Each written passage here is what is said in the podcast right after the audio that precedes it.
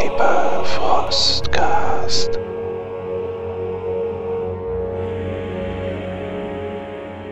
Moin Moin und damit willkommen zu einem weiteren Podcast. Wir möchten heute mit ein paar Experten über Legend of the Five Rings sprechen, L5R. Was es mit dieser Welt eigentlich auf sich hat. Wie gesagt, ich habe mir heute Experten, plural, eingeladen und zwar zwei Stück an der Zahl. Das ist zum einen Renane, einen wunderschönen guten Tag. Ich grüße. Und äh, ich sage Ohio zu Toriel. Hallo. Hallo. Gut, zwei Experten, ähm, mit denen ich bereits schon einmal über die L5R gesprochen habe, über die Legend of the Five Rings und die uns hoffentlich so ein bisschen durch den Abend führen können und uns so ein bisschen dieses Setting schmackhaft machen können, denn ich glaube, im Deutschen ist es gar nicht so sehr bekannt, weil die Übersetzungen mittlerweile auch verschwunden sind. Äh, da könnt ihr mich gleich sicherlich auch drüber aufklären. Ich glaube, wir fangen erstmal damit an, was ist denn überhaupt L5R? Was ist das für ein Setting? Was ist das für eine Welt? Wo spielen wir denn? Ja, im Prinzip spielt man in einer mystisch-japanischen Welt, also japanisch oder asiatisch angehaucht. Es ist so eine Mischung, wenn man es jetzt mal mit hiesigen Welt vergleichen will, zwischen ja, China, Indien ein bisschen, Japan und das Ganze im Mittelalter, also im asiatischen Mittelalter. Das Ganze ist sehr viel von mythologischen Elementen auch beeinflusst. Man hat natürlich Magie, man hat alles Mögliche an Göttern und auch natürlich das Böse, das Sprichwort die Böse, Dämonen und alles, ja, was man sich so vorstellen kann, was man so typisch auch aus Büchern oder alten Samurai-Filmen kennt. Und ja, das ist so dieses Grundsetting. Die Welt nennt sich dann eben, oder das Land, wo man spielt, nennt sich Rokugan, ein Kaiserreich, welches von ja, Göttern oder Halbgöttern, kann man sagen, äh, ursprünglich gegründet wurde, als die auf, die auf diesen Planeten gefallen sind und welches jetzt umringt von ja, Gaijin, also von Nicht-Rokuganern und von dunklen Wesen umringt ist das glaube ich, ist so in Kurzzusammenfassung alles, was man erstmal ja, braucht, um sich da zurechtzufinden. Genau, also die Spielercharaktere spielen meistens Samurai oder so ist das Setting ausgelegt, die aus den unterschiedlichen Clans kommen, die von den von Toril schon angesprochenen Kami oder in dem Fall Halbgöttern erschaffen wurden. Okay, also es ist grundlegend eine Welt, die sehr asiatisch angehaucht ist und dementsprechend haben wir dann äh, viele Stereotypen, die da auch sicherlich bedient werden, viele Vorurteile, die da benutzt werden. Gerade wenn ich als äh, Europäer mich da auch gar nicht so sehr auskenne, sollte ich dann auch vielleicht auf äh, sowas zurückgreifen und mich dann auch äh, sicherlich so ein bisschen, naja, anlesen, beziehungsweise das, was ich dann eben aus diesen typischen Samurai-Filmen kenne, das kann ich dann auch grundlegend so ein bisschen übernehmen. Kann ich, kann ich mir das so äh, zusammenreimen? Ich denke schon. Also wenn man mit den alten Samurai-Filmen hat man schon auf jeden Fall eine sehr gute Grundlage, wie das Setting aufgebaut ist.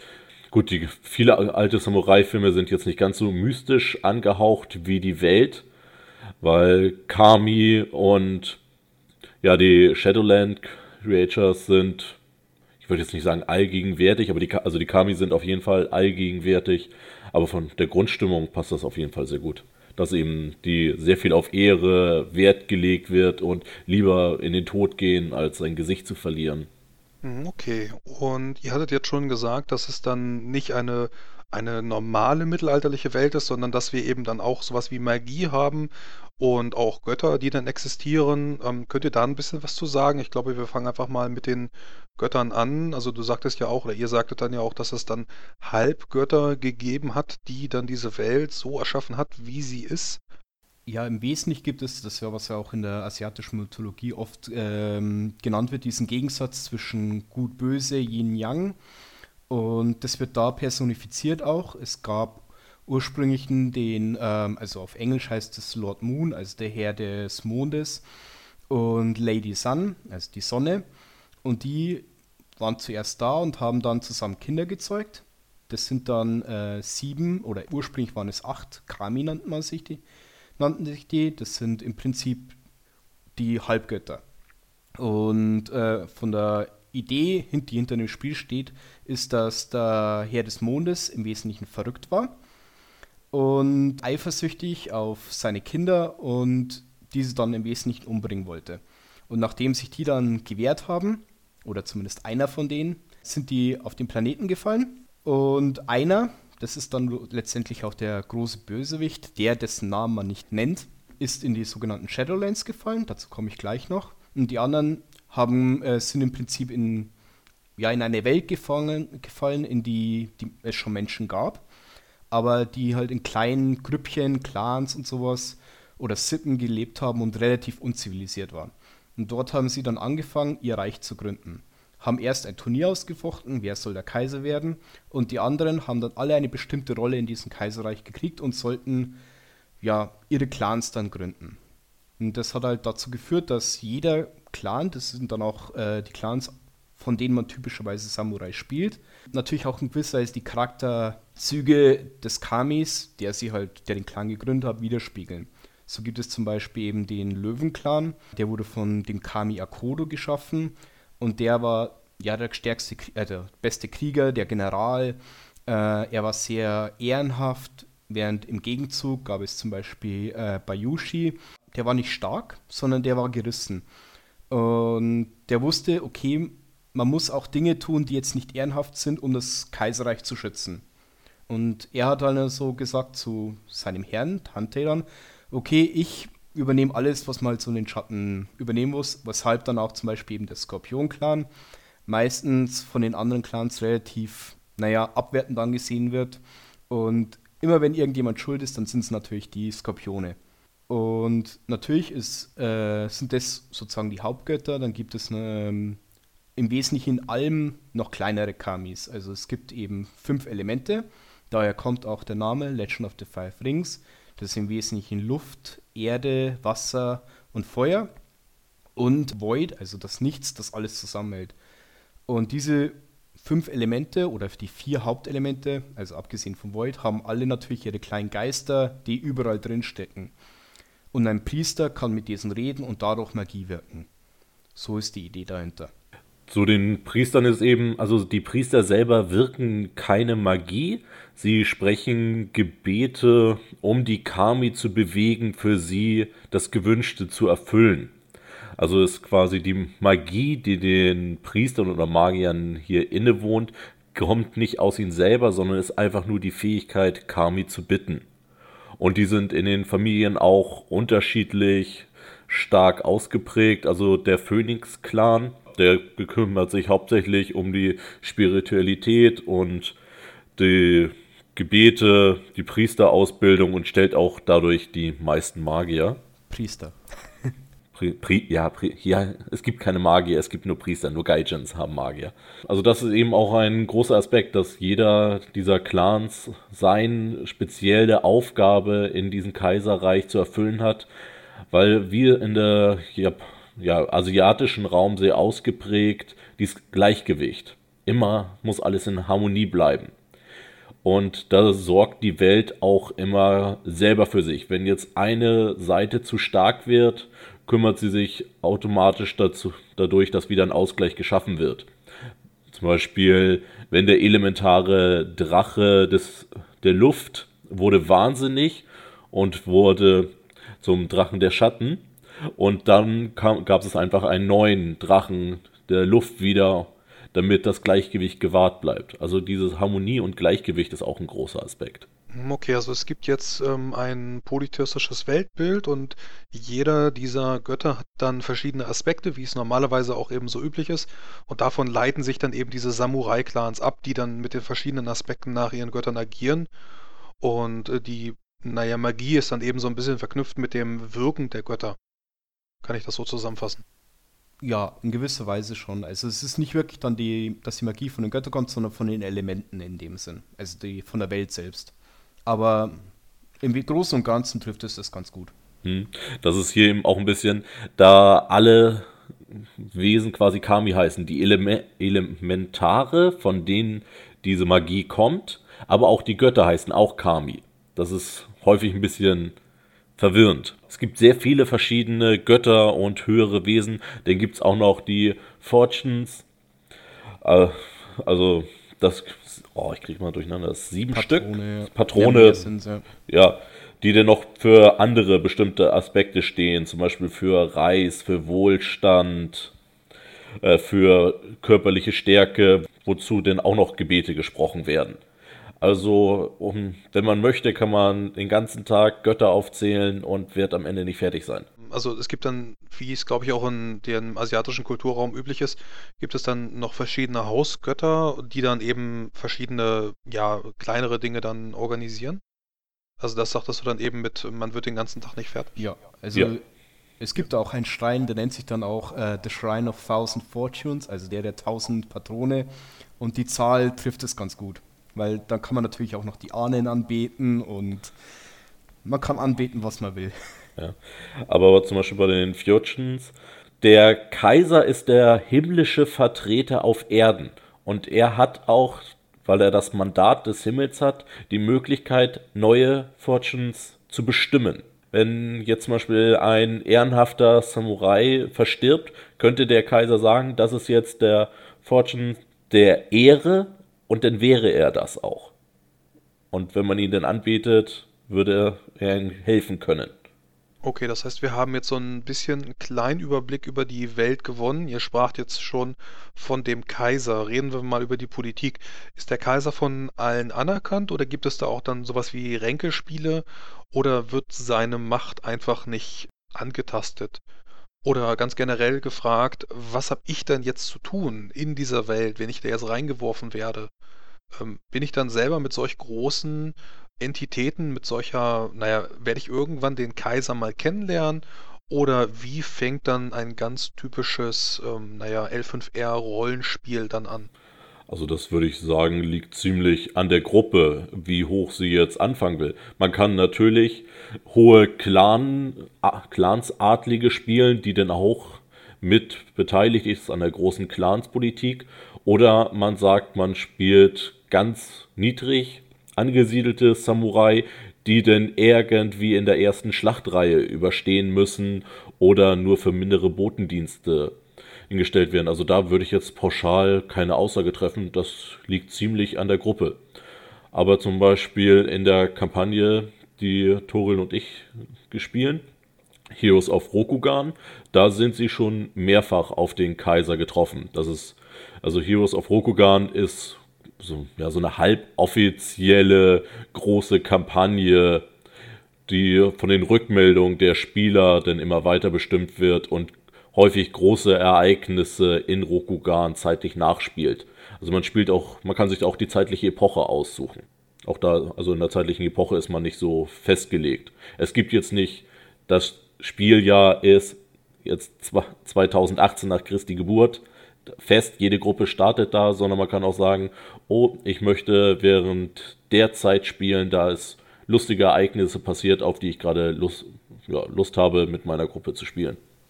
Genau, also es ist prinzipiell so, der Hersteller des Spiels hat ähm, ja auch eine fortlaufende Geschichte entwickelt. Es gibt dazu ja auch ein Kartenspiel. Und mit jeder neuen Edition wurde auch der Zeitstrang weiter, ähm, ja, weiter gestrickt und auch sehr große Ereignisse, die auch äh, das Überleben des Kaiserreichs bedroht haben, wurden da abgehandelt. Und wie Renan auch schon gesagt hat, man kann in diesen Ereignissen halt wirklich Generäle oder hohe äh, Adlige spielen oder Abgesandte des Kaisers auch. Oder man spielt die, die im Kleinen agieren und versuchen dort ihre Heldentaten zu vollbringen. Aber um dann ganz am Anfang hattest du ja gefragt, ob wegen der Politik, ob der Kaiser jetzt unangefochten ist. Also im Na Normalfall ist der Kaiser immer unangefochten, weil es ist, man weiß, dass es die Kami gibt, man kennt die himmlische Ordnung und nach dieser gesetzlich festgelegten himmlischen Ordnung ist der Kaiser einfach der Höchste. Wenn man ihn widerspricht, ist das ja die schlimmste Ketzerei, die es eigentlich gibt. Aber nichtsdestoweniger, viele haben halt auch nach Macht gestrebt und deswegen wurde auch der Kaiser häufiger versucht zu stürzen und Kriege innerhalb der Clans ist an der Tagesordnung. Aber der Kaiser selber wird selten bedroht. Okay, also das heißt, die Clans kämpfen nicht nur gegeneinander, sondern auch untereinander. Und ihr sagtet dann auch noch was von dem Ehrgefühl, was sich dann ganz besonders ausprägt. Wie gesagt, es ist eine Gesellschaft der Samurai, die dann einen Ritterkodex haben, wenn ich das mal so ausdrücken kann. Wie äußert sich jetzt dieses Ehrgefühl? Gibt es da noch irgendwelche besonderen äh, Spezifika, die man da erwähnen könnte? Äh, ist das dann einfach nur, dass man für seine Überzeugung oder für das Gleichgewicht in den Freitod geht oder gäbe es da noch andere Beispiele für?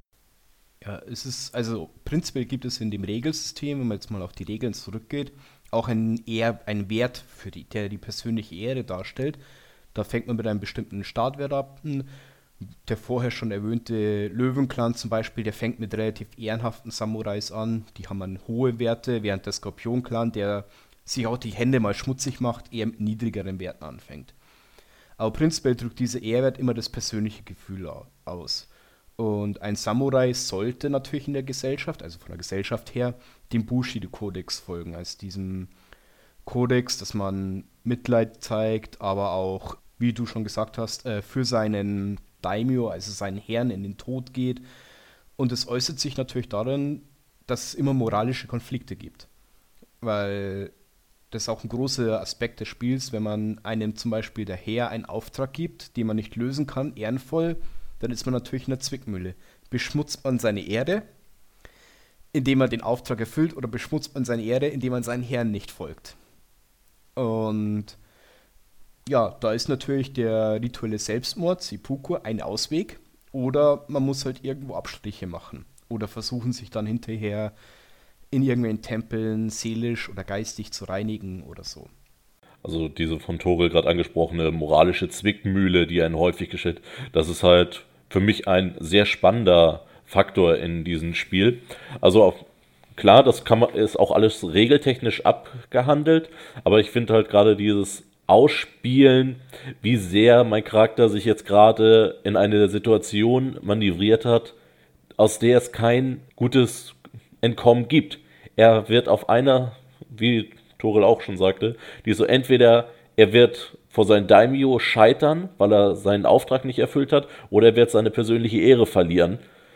Und da finde ich dann immer halt dieses Abwägen, dieses Charakterspiel innerhalb der Gruppe, weil die anderen Spieler stehen dann ja häufig vor dem gleichen Problem. Das macht einen sehr großen Reiz aus für mich. Ein wichtiger Aspekt natürlich zur Ehre ist ja auch, ähm, wenn man zum Beispiel beleidigt wird. Da gibt es dann natürlich immer den Weg, ein Duell zu führen und so. Das ist auch ein relativ schöner Aspekt im Spiel, wenn man dann ja, mit dem Spielleiter sich irgendwelche Rededuelle führt und man letztendlich dann ja das Ganze nur noch mit dem Schwert, also einem Duell, einem rituellen Duell, das ist natürlich dann alles schön sauber geklärt, wie man das in der Gesellschaft macht, um seine eigene Erde kämpft. Ihr hattet jetzt auch noch die anderen Spieler dann angesprochen. Sind das alles Leute aus dem gleichen Clan? Muss man sich also zu Spielbeginn ähm, auf einen Clan verständigen oder kann man dann zwischen diesen verschiedenen äh, Konzepten oder Aspekten auch wild ja, mischen und werden die dann gemeinsam in einen Topf geworfen durch eine durch eine höhere Aufgabe, sage ich jetzt einfach mal, sodass die dann auch äh, miteinander, untereinander leben müssen? Da gibt es viele Methoden. Also im Wesentlichen gibt es ja, wenn man mal wieder auf die Regeln kommt, hat jeder Clan äh, hat immer drei verschiedene, nennen wir es mal Klassen. Das ist immer ein Kämpfertyp, ein Höfling, der halt äh, auf, dann im Hof reden kann und dort Vorteile kriegt. Und es gibt immer mindestens einen Shugenia, nennt sich das. Das sind diese Priester. Und dann gibt es natürlich noch, man kann von äh, auch Mönche spielen oder sowas. Und das kann alles, hängt natürlich von der Gruppe wieder ab, bunt gemischt werden. Man kann aber auch natürlich eine kleine Gruppe aus einem Clan spielen. Das hängt halt, wie gesagt, von der Kampagne auch ab, die man spielen will, oder von dem einzelnen Abenteuer ist. Wir hatten ja vorhin schon erwähnt, dass die Clans auch untereinander kämpfen und es ist generell nicht so, dass immer der ganze Clan dann gegeneinander kämpft. Das würde der Kaiser wahrscheinlich auch nicht zulassen, weil dort viel zu viele seiner Untertanen sterben würden. Oft sind es halt nur kleinere Scharmützel zwischen lokalen Adligen und da gibt es vielleicht alle 20 Jahre mal einen größeren Krieg oder so aber es ist auch nicht äh, abwegig dadurch, dass Leute aus verschiedenen Clans sich befreunden und zusammen Aufträge erfüllen. Ein ganz klassischer Weg wäre dazu gehen, dass man Magistrate, also kaiserlich Abgesandte, kurzzeitig oder längerfristig wird, weil der Kaiser eine Aufgabe hat und die Clans schicken dann Abgesandte, um diese Aufgabe zu erfüllen, weil wenn man natürlich dem Kaiser hilft, gibt es wieder Prestige und all solche Dinge. Wenn ich mich jetzt in der Welt umsehe, sind die ganzen Zivilisten, die es da ja selbstverständlich auch geben muss, gehören die alle auch so einer Kaste an? Oder sind die dann kastenlos? Also wenn ich jetzt mal von dem generischen Reisbauern spreche oder von einer Dienstmagd in einer, ja, in einer sehr einfachen Taverne, ähm, gehorcht ihr dann auch diesen Göttern beziehungsweise dann diesem Kastensystem? Kann sich dann also dem Skorpion-Clan zuordnen oder ist das eben nur was, was dann die Spielercharaktere dann eben übernehmen und der, der einfache Mann oder die einfache Frau ist dann, ja, unabhängig davon? Ähm, die jeweiligen, ich sag mal, Nicht-Samurai, die sind nochmal unterteilt in Heimin. Das sind Bauern, Handwerker, also ich sag mal, angesehene Berufsstände. Die leben noch relativ gut und die sind quasi Eigentum des Clans, auf dessen Land sie leben. Der Kaiser hat jeden Clan Ländereien zugesprochen und jeder Bürger, der dort lebt, gehört diesem Clan. Es ist keine hohe Straftat, einen Bauern zu töten. Das ist wie als wenn man jemand, das ist quasi Sachbeschädigung. Wenn ein Löwensamurai auf dem Skorpionland einen Bauern erschlägt, kann er sich quasi durch Geld da wieder freikaufen. Da wird unter den Kasten sehr hart getrennt. Einen Samurai zu erschlagen ist ein unverzeihliches Verbrechen Außer natürlich im ehrenhaften Kampf oder Duell. Aber so ein hinterrücksamer Mord ist unverzeihlich. Wohingegen einen Bauern zu erschlagen, ist, ja, er hat vielleicht sogar verdient. Aber du hättest vor um Erlaubnis fragen müssen. Und dann gibt es noch eine dritte Kaste, die Äther. Das sind Menschen, die in unreinen Berufen arbeiten. Wie Schlachter, Totengräber oder Gerber. Alle dreckigen, unreinen Berufe und die haben überhaupt keine Rechte. Das sind komplett, ja, der absolute Bodensatz der Kaste. Da wird dann aber auch nicht unterschieden, ob das ein Mann oder eine Frau ist, sondern da geht es dann einfach nur darum, welchen, welchen Beruf er oder sie ausübt. Also eine Frau hat da die gleichen Rechte wie ein Mann, äh, was ja vielleicht im japanischen oder im asiatischen ganz generell vielleicht nicht so der Fall wäre. Mhm. Also da unterscheidet Legend of the Five Rings bzw. Rokugan sich sehr massiv von dem traditionell asiatischen Raum. Frauen sind absolut gleich angesehen. Die können auch Clan-Champion werden, also quasi mit das höchste Amt, was man erreichen kann. Die sind Krieger, die mit vorne in der Reihe stehen. Die können hohe Höflinge werden oder Shogenya.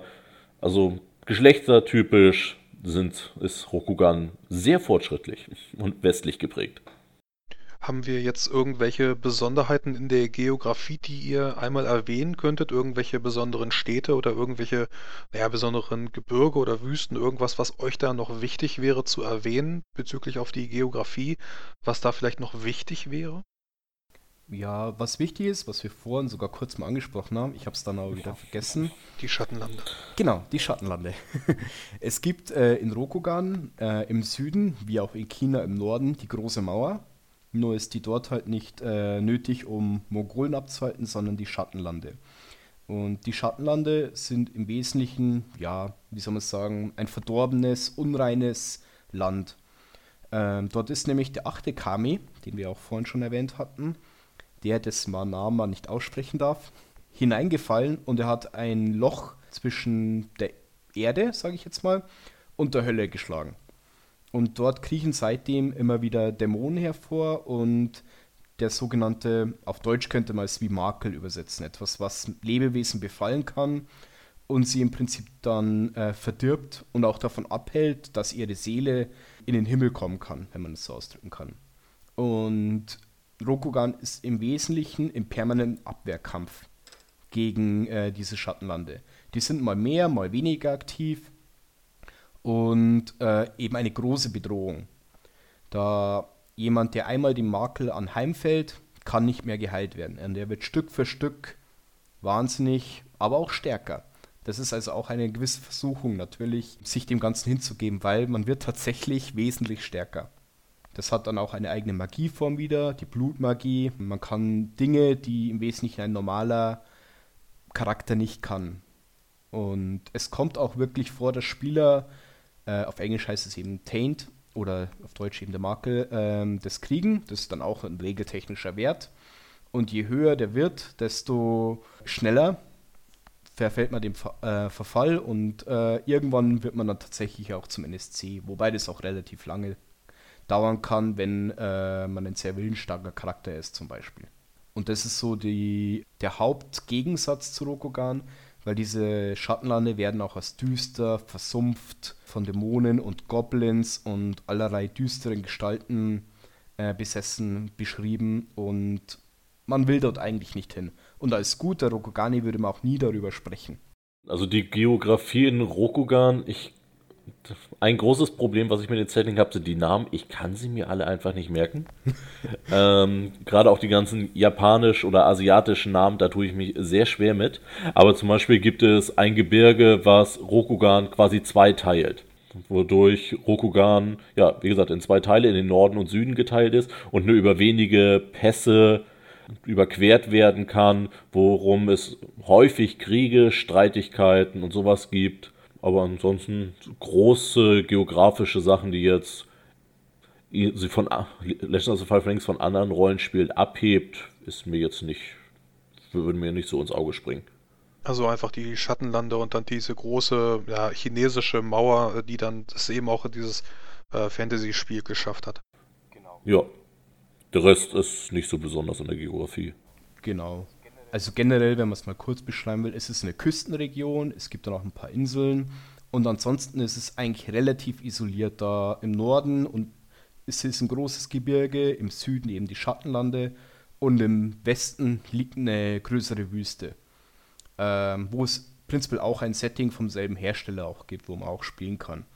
Und dadurch ist Rokugan sehr isoliert und man hat eigentlich generell nie mit Nicht-Rokugani zu tun. Als Ausländer gibt es so gut wie nie. Könnt ihr ein bisschen was zu dem Spiel an sich sagen? Also seit wann gibt es Legends of the Five Rings und äh, warum hat es das nie wirklich richtig nach Deutschland geschafft? Also warum müsste ich mir dann äh, vor allem englische Bücher greifen, wenn ich mir dieses Setting aneignen möchte? Beziehungsweise bekomme ich überhaupt noch englische Regelwerke? Warum es das nicht ins Deutschland geschafft hat? Also die wahrscheinlich hauptsächlich, weil die Übersetzung unglaublich schlecht waren. Jetzt nicht nur von schlecht übersetzt, sondern auch die Bücher selber waren unglaublich schlecht aufgebaut. Man hatte zum Beispiel das Buch fing auf Deutsch an, dann war plötzlich eine halbe leere Seite, dann kommt eine Dreiviertelseite auf Englisch, zwei Leerseiten und dann es auf Deutsch wieder. Also es sieht so aus, als wenn sie den Druck gegeben haben, bevor sie überhaupt fertig waren und noch halb beim Übersetzen. Und dass solche Bücher dann nicht gekauft werden und die ganze Reihe sofort stirbt, war leider abzusehen. Genau, also generell gibt es schon länger. Wikipedia habe ich gerade mal nachgeschaut, sagt, es gibt seit 1995. Und mittlerweile ist es die vierte Edition äh, und demnächst wird sogar wieder aufgelegt, die fünfte Edition. Äh, die ist aber noch nicht draußen. Da gibt es so, ja, Vorab-Probeversion, wo man sich ein bisschen runterladen kann. Und die vierte Edition gibt es jetzt seit 2010. Warum es es nicht ins Deutsche geschafft hat, also äh, oder nach Deutschland geschafft hat, das ist tatsächlich, würde ich sagen, schwierig zu sagen. Ich habe mir nur immer die englischen Bücher gekauft, weil ich sehr schnell auch festgestellt habe, dass die deutsche Übersetzung nicht wirklich gut war. Da waren viele Fehler drin, äh, Tippfehler und äh, auch manchmal Logikfehler, weil die Sätze nicht gut übersetzt waren. Aber man kriegt tatsächlich auch nur englische Bücher. Ähm, sowohl natürlich über eBay wie auch über Amazon kann man sich das Ganze auch noch bestellen. Auch die deutschen Bücher kann man, glaube ich, sich noch über Amazon bestellen. Da gibt es noch Rechtsbestände. Meint ihr, dass die neue fünfte Version eine Chance hat, ins Deutsche übersetzt zu werden? Oder hat man sich da mittlerweile die, äh, ja, die Finger blutig verdient, äh, nach dem Motto, da lässt man mittlerweile lieber die Finger von? Oder meint ihr, wenn es da wirklich eine richtig gute Übersetzung gäbe, dass es dann das eben auch nach Deutschland schaffen würde, weil äh, ich hatte wirklich bisher wenig mit L5R zu tun. Ich wusste, dass es das gibt, aber naja, so, so richtig, was dahinter steckt und dass das dann mit dem Meer der Ringe so gar nichts zu tun hat, das habt ihr mir dann erst erklärt. Äh. also ich kann mir nicht vorstellen, dass irgendein Rollenspielverlag bereit ist, das Geld zu investieren, um in großem Stil die Reihe ins Deutsche zu übersetzen. Einfach weil man hat es einmal versucht, hat sich die Finger dabei verbrannt.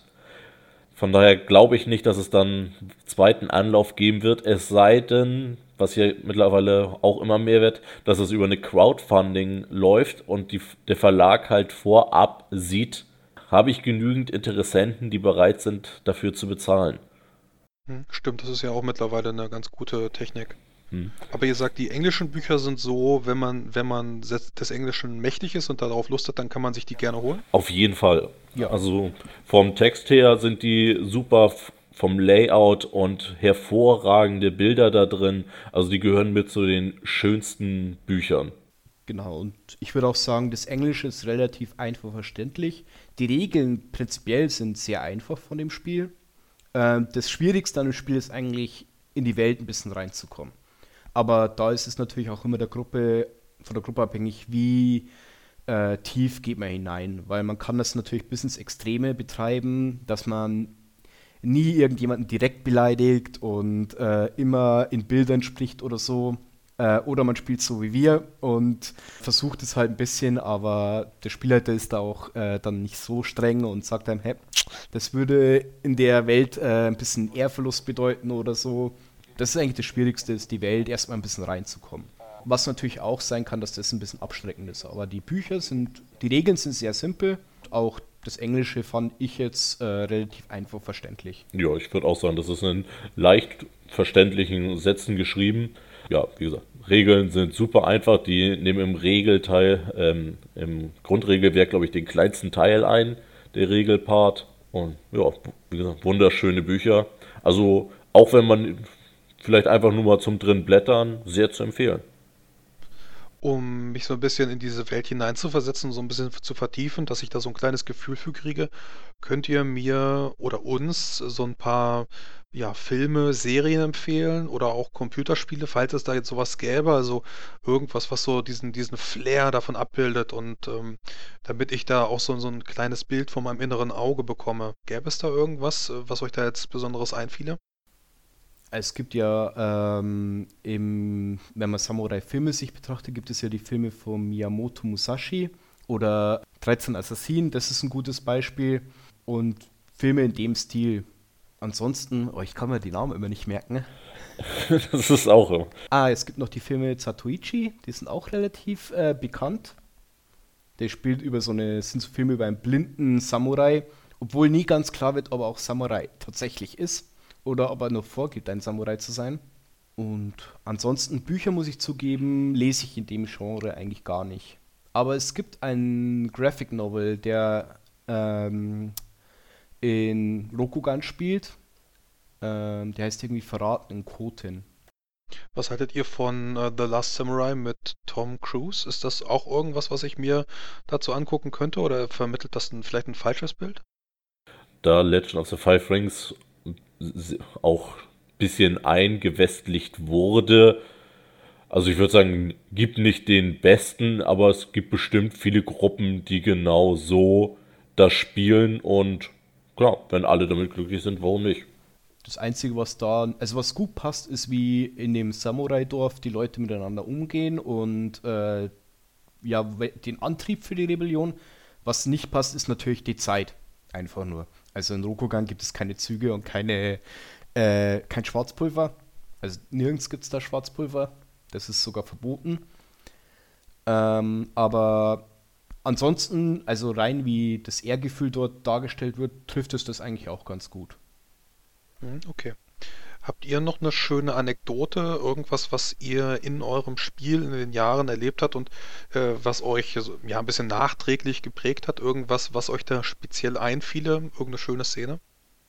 Ich fand eigentlich äh, das Ende unserer letzten Kampagne, die ich geleitet habe, relativ schön. In der Kampagne ging es viel um den Gegensatz zwischen Gut und Böse, weil ich hatte da eine Kampagne geleitet, in der tatsächlich Gaijin, so im Stil Portugiesen, äh, nach Rokungan kommen und Handel treiben, was natürlich äh, durch Korruption und so dann diese himmlische Ordnung durcheinander gebracht hat. Und das hat letztendlich dann auch am Ende zu einem großen Krieg geführt ähm, zwischen Clans, weil der Kaiser verstorben war und so. Also, aber das Schöne war eigentlich dann das Ende, wo sich äh, unsere Shogenia ähm, von uns, also die Shogenia, unsere Mitspielerin, geopfert hat. Äh, und dafür, ähm, also sie hat geopfert, um einen Zauber zu sprechen, den sie normal nicht sprechen könnte, um Schattenland-Kreaturen ähm, zu verbannen. Und sie wurde dann zu einer schönen Jahresstatue, die auf diesem Schlachtfeld stand. Und die anderen Charaktere wurden dann auch vom Kaiser für ihre Verdienste belohnt, dass sie die Hüter dieses Schreins, der dort neu gebaut wird, äh, werden. Das fand ich ein schönes Ende eigentlich auch für diese lange Kampagne. Auch in der Kampagne, was ein großes Highlight für mich war, ich hatte in der ersten Sitzung ein, da haben wir beim Topaz Championship gespielt. Das ist quasi der Wettbewerb, der jedes Jahr ausgetragen wird, wo jeder Clan seine besten, sag mal, Absolventen der Samurai Dojos hinschickt, um zu zeigen, zu, ja, was für gute Samurai er in dem Jahr ausgebildet hat. Und da ist mein Charakter bis ins Halbfinale gekommen und das Finale war dann ein Duell, was er dann leider verloren hat gegen eine sehr fähige Kranich-Samurai, Kakita Amaiko. Und später in der Kampagne bin ich wieder auf sie getroffen durch, Bela durch ja, Beleidigung und so, konnte ich sie dazu bringen, mich wieder zu einem Duell zu fordern. Da ich aber einen Skorpion gespielt habe, habe ich dann die Nacht genutzt, um sie zu vergiften, so dass sie gar keine Kraft hatte, im Duell gegen mich anzutreten. Aber ihr Ehrgefühl hat sie halt dazu gezwungen und so habe ich quasi so meine kleine Rache gekriegt und habe sie dann doch noch besiegt. Meinst du denn, dass das mit Gift ehrenvoll ist? Oder? Nein, ich habe einen Skorpion gespielt. ah, da ist das okay. Also wäre ich aus einem anderer Samurai, aus einem anderen Clan, hätte, mal, hätte ich das niemals gemacht. Aber bei den Samurai, für ihn war, es liegt Ehre im Ergebnis, nicht in der Tat. okay, ja. sehr schön. So hat, so, so hat er das alles für sich gerechtfertigt. Er hat sich die Hände schmutzig gemacht, er hat alles gemacht, solange das Ergebnis gut für Rokugan, gut für sein Clan war, dann war es gut. Also er war komplett nicht selbstsüchtig. Er hat nicht aus Ruhm gekämpft oder so, sondern er wollte einfach so, so wenn das Ergebnis für seinen Clan gut ist, dann ist das Ergebnis für ihn gut. Ja, schöne ja. Interpretation des eigenen Ehrgefühls. Ich habe ihm trotzdem Honor-Abzug gegeben. Aber es war gut. tatsächlich schön, weil sein Charakter hat als schöner Samurai im Clan angefangen, dann hat er gegen den Clan einmal agiert, dann wurde er zum Ronin gemacht, also zum clanlosen Samurai. Ähm, die haben halt dadurch natürlich auch keinen Schutz mehr oder irgendwas. Hat aber trotzdem für seinen Clan weitergekämpft? Nö, dann nicht mehr. Nee. Ähm, also, äh, also, also, jein. Ich hab, für mich war immer Kaiserreich, Clan, der Rest von Rohan. Also deswegen, ich hatte die Wahl. Ich konnte, könnte gegen den Kaiser agieren oder gegen meinen Clan. Habe ich mich natürlich ich werde Kaiser. niemals den Kaiser verraten und de- dafür hat mein Clan mich dann rausgeworfen. Genau. Aber im Herzen war ich immer noch ein Skorpion und hätte nie was gegen sie unternommen. Genau, und kurz vorm Ende der Kampagne hat er dann dem Clan wieder geholfen, dass er wieder aufgenommen wurde. Ja, schön. Ich glaube, das ist auch ein schönes Ende jetzt für den Podcast. Zumindest fiele mir gerade nichts mehr ein, was ich dann noch fragen könnte. Es sei denn, ihr hättet jetzt noch irgendwas, was ich vergessen habe. Hm, nö, also gerade spontan erwähnungswert fällt mir gerade nichts ein. Nö, also ich kann nur sagen, ich finde es ein sehr schönes Rollenspiel, kann es auch nur empfehlen. Es gibt auch äh, im Internet einiges an Abenteuern, die man sich mal durchlesen kann, um mal so ein Gefühl zu kriegen, wie sich, ich sag mal, der Hersteller äh, dieses Spiel vorstellt. Und da kriegt man eigentlich auch schon einen ganz guten Eindruck. Wie groß ist die Fanbase ungefähr im Englischen? Ist, ist auch ein englisches Regelwerk, ja? So ist es nicht irgendwie aus dem, aus dem Japanischen mal übersetzt, sondern es kommt tatsächlich dann aus äh, Amerika? Es kommt aus Amerika, ja. Und dort ist die Fanbase, also es ist nie so groß geworden wie jetzt D&D äh, oder ähnliches, aber es gibt zumindest eine Fanbase, die groß genug ist, dass auch regelmäßig in Amerika Conventions stattfinden, wo auch dann Live-Rollenspiel gemacht wird oder wo ja auch Tischrollenspiel gemacht wird. Und es gibt eben, wie gesagt, dieses Heroes of Rokugan. Das ist, wo da haben einige Leute sich, in Amerika ist es eben, ähm, so eine längerfristige Kampagne geplant, auch die Abenteuer dazu geschrieben und das wird dort auch dann in so Wettbewerbmethoden, ich weiß nicht, wie genau das gemacht wird, gespielt. Da kommen dann, wer weiß wie viele Leute und spielen dann an einem Tisch immer dieses Abenteuer durch. Und die findet man hinterher dann auch im Internet zum Runterladen. Und je nachdem, wie die Spieler sich denn anstellen, der Spielleiter muss, hat dann so einen Zettel, wo er immer aufzuschreiben hat, was haben die Spieler wie, wo gemacht. Und je nachdem, was eben die Mehrheit der Spieler geschafft hat, geht die Kampagne weiter. Also die Spieler beeinflussen den Metaplot maßgeblich mit dem, was sie dann äh, naja, am Spieltisch genau. auch getan haben. Genau, also von dieser Kampagne. Genau. Ja, finde ich immer eine ganz schöne äh, Art und Weise, wie man dann auch seine Fans oder die Spielerschaft mit einbeziehen kann. Das wird immer ganz wunderbar, wenn man dann eben so auf die Leute zugeht und das dann ja beeinflussen lässt. Wobei das ist, wie gesagt, nichts Offizielles. Das ist, ähm, haben Leute einfach so angefangen. Auch von offizieller Seite gibt es da nur so Foren-Rollenspielen. Habe ich mal okay, gesehen. Mhm. Aber wo auch dann wirklich viele Leute mitmachen und das entwickelt auch diesen Metaplot fort dann. Mhm, okay. Da gibt es so einmal im Jahr diesen großen Hof, wo dann Leute ihre kleinen Intrigen spinnen können und sich da immer schreiben. Ja, das klingt doch nett. Ja, dann wollen wir hoffen, dass mit der fünften Edition nochmal ein bisschen was passiert und dass es dann vielleicht auch nach Deutschland geholt wird. Denn äh, so für mich klang das immer ganz faszinierend, weil wir sowas, glaube ich, auch im Deutschen gar nicht haben. Also kein, kein Konkurrenzprodukt zu den L5R, oder? Fiel euch da was ein? Ähm, grob könnte man Lied von Eis und Feuer, das Rollenspiel. Ich fand, die waren immer gut miteinander vergleichbar, weil man sich da ja auch, will man jetzt den Ritter spielen, der in der Schlacht kämpft, oder will man lieber den Intriganten spielen, der hinten stehen will und halt die Intrigen spinnen. Was da nicht, da fehlt natürlich der gesamte magische Part, aber so von der Grundausrichtung, dass viel über Intrigen und Politik der verschiedenen Häuser, beziehungsweise bei Legend of the Five Rings, der verschiedenen Clans läuft, das fand ich immer vergleichbar. Ja. Und das Regelsystem ist auch sehr ähnlich. Also man benutzt zwar andere Würfel, aber im Kern haben beide immer Wert, so viel Würfel hast du und das ist der Mindestwurf. Mit welchen Würfeln man da jetzt würfelt, ist ja ziemlich irrelevant. Ja, genau. Ne, okay, das ist auch 'n guter Tipp, weil, äh, ja, die, ähm, Game of Thrones beziehungsweise Lied von Eis und Feuer, das kennen höchstwahrscheinlich noch die meisten. Jetzt ich weiß nicht genau, wie es da mit dem Rollenspiel aussieht. Das habe ich natürlich auch schon gespielt und auch geleitet. Aber, äh, ich glaube, da dann als Anhaltspunkt, als Vergleichspunkt in Deutschland ist das, glaube ich, auch noch mal 'ne ganz gute Maßgabe. Mhm. Wenn man den asiatischen Aspekt eher haben will, dann würde es noch Exalted geben. Das ist das Einzige, was ich noch kenne. Und halt mhm, natürlich okay. die ganzen äh, nicht themengebundenen Rollenspiele wie Fate oder was es da alles gibt. Stimmt. Ich glaube, Splittermond hat jetzt mittlerweile auch so seinen, seinen Asia-Part bekommen.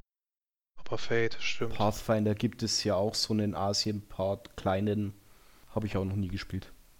Gut. Ja, ich glaube, an der Stelle ähm, können wir dann das Ganze auch beenden. Ich habe zumindest keine weiteren Fragen mehr.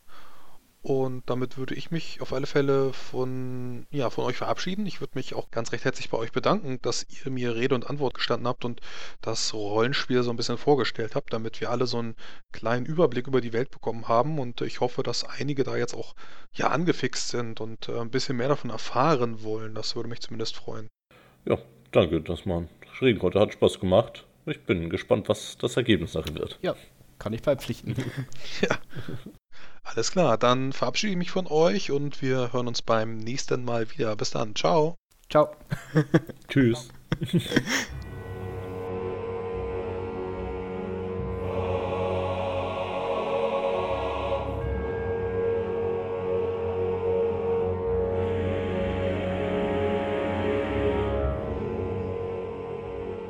Die Musik im Eingang und im Abspann wurde mir zur Verfügung gestellt von Erdenstern, komponiert von Andreas Petersen. Mehr Informationen findet ihr unter erdenstern.com und das Lied nannte sich The White Guard.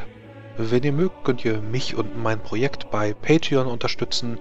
Ihr findet mich dort auch unter Frosty Pen and Paper. Wir wachsen weiter und weiter und zum aktuellen Zeitpunkt haben wir mehrere Leute, die 5 Euro oder mehr spenden und das sind Philipp bzw. Ryan, Mr. Turkleton, Leo, der sogar ganze 15 Euro gibt, Felix ist neu dabei, das Donnerhaus ist dabei und Mr. Lanev bzw. Andreas, der ebenso mit 10 Euro dabei ist. Ganz herzlichen Dank. Es gibt eine weitere Aktion, denn wenn ihr mich unterstützen mögt, dann könnt ihr bei iTunes eine 5-Sterne-Rezension hinterlassen und dann dementsprechend auch eine Beschreibung. Und äh, wenn ihr das tut, dann werde ich die vorlesen, ganz egal, was drin steht. Auch wenn ich mich damit euch jetzt ziemlich ausliefere.